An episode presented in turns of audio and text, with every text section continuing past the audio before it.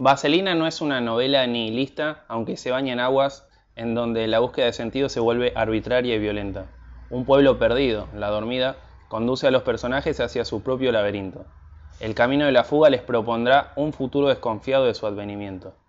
Construida como un coro de voces mediante la técnica del fragmento, la elipsis y el montaje, Vaselina descubre un mundo perturbador donde, entre traficantes y boxeadores, una adolescente y su imprevista pareja sobreviven en el intento de equilibrar el infortunio con la audacia. Eh, así se describe la contratapa de Vaselina, escrito por eh, Graciela Escarlato, lo muestro aquí, aquí y aquí. Eh, creo que antes de, presentarte y darte dar rienda suelta a esta charla que vamos a tener, quiero decir que algo que hablamos atrás de cámara también, que hay media parte que tiene que ver con el libro y media, y media parte que no. Eh, después vos me dirás por qué, por qué la cuestión de las cosas, pero mientras tanto quiero eh, presentarte a vos, Graciela. ¿Cómo estás? ¿Todo bien? Hola, muy bien. Estoy muy contenta de estar con ustedes, me siento re cómoda, así que bueno, muchas gracias. No, gracias, gracias a vos porque nos estás recibiendo con literatura en jarrito este eh, proyecto que nació con una forma de, de hablar de libros de forma descontracturada entre me dieron unas galletitas, café, mate, eh, facturas y cactus que también pueden llegar a pinchar a las personas. Eh, vamos a, hablar de forma descontracturada, como quien dice la cosa. Ya estuvimos un rato largo fuera de cámara conociéndonos, pero ahora quiero saber eh, ese detrás de escena de, la contratapa, esa mitad que sí tiene que ver y esa mitad que no tiene que ver. ¿Cómo, cómo es que, surgió todo eso? Bueno, hacer la contratapa del libro yo creo que fue mucho más difícil que escribir el libro, porque tenía que ser explicativa, tenía que a la vez, eh, desde el punto de vista del editor, poder vender el libro. Entonces este, la, la estuvimos escribiendo entre los dos, finalmente la primera parte quedó un poco como la había escrito él, y la segunda parte que habla de que es una novela coral, que se usa la técnica del cine, todo eso, me pareció interesante mm, a mí, entonces quedó esa parte. Pero yo creo que no se habla de realmente lo que sí habla el libro, que es de, un, de un pueblo que está lleno de hombres que son muy machos, muy patriarcales, muy políticamente incorrectos, que habla de la violencia, del poder, ¿no? Esas cosas quedaron fuera y me parece que hubiera sido súper interesante que, sí, que estuvieran, ¿no? Para que la gente que lee la contratapa sepa que se va a encontrar con un mundo avieso, un mundo violento y mm, que no es políticamente correcto, ¿no? Sí, total. Eh, sobre todo viendo literal como está escrito en la novela que la recomiendo un montón eh, porque te adentra a los ponchazos como quien no quiere la cosa con un golpe nocado, un jab, eh, te mete en el libro. Quiero preguntarte sobre esas cuestiones, porque es difícil eh, hoy en día encontrar un, eh, libros que, te llamen la atención así de golpe y porrazo. y me parece importante destacar eso, llevado a la comparativa con los libros que habían antes en su momento en las escuelas, las formas de escribir eran muy pesadas, en su momento es como, ¿cómo te llevas con esos viejos clásicos? ¿Cómo, cómo sentís que deberían ser hoy las formas de llevar a un adolescente que eh, estadísticamente es así, no, no está leyendo en general? Bueno, me parece que los libros, por ejemplo, los que yo leí en la escuela, yo en los 80 terminé la secundaria, eran libros del deber ser, eran libros que le decían a los jóvenes cómo tenían que actuar.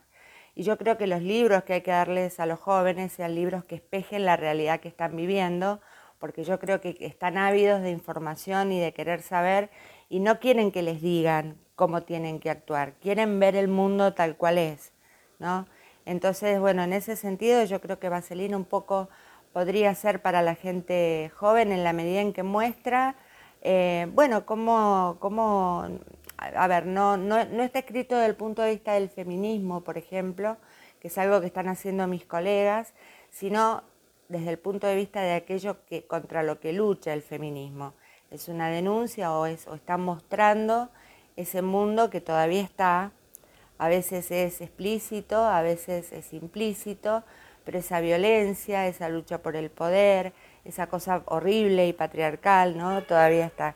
Y creo que hay que mostrársela a la gente joven y como que vea como no decirle tenés que ser así, ¿no? No darle platero y yo, con una moraleja, ¿no?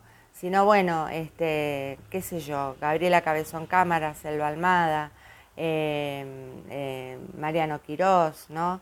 Son autores que están mostrando lo que está pasando hoy con el medio ambiente, en el feminismo. Esos son los libros que no sé si, la gente joven los lee y, los aprecia, pero bueno, yo creo que son libros escritos pensando también en la gente joven, ¿no? Sí, es que también, eh, hablando un poco fuera de cámara eso, es como difícil traer justamente gente joven a lo que es la, la literatura hoy en día por todas las distracciones que hay. Entonces, quizás quedó ese viejo prejuicio de, che, un libro puede ser recontra aburrido, esa pesadez y es como, literal, eh, desde Vaselina hasta Bebé Vampiro, hasta, no sé, No es un río, todos libros, eh, claro, sí, todos libros eh, que de verdad te tienen que sacar ese prejuicio. El tema es cómo insertarnos ahí.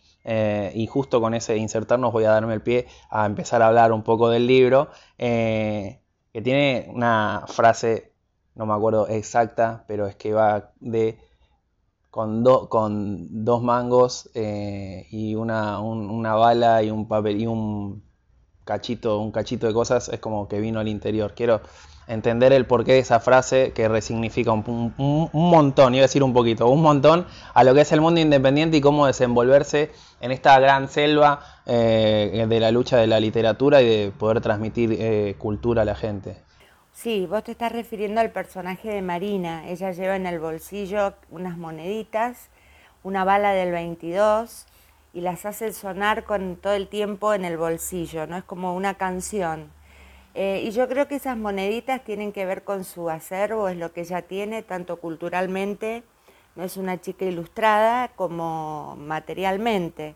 Es una chica pobre que vive en el interior Em, y eso le recuerda todo el tiempo que ella es de la periferia, pero lo recuerda con, alegría, las hace sonar porque, em, digamos, eso eh, le infunde valentía, ¿no? Y lleva una bala del 22 que le recuerda que ella es una sobreviviente.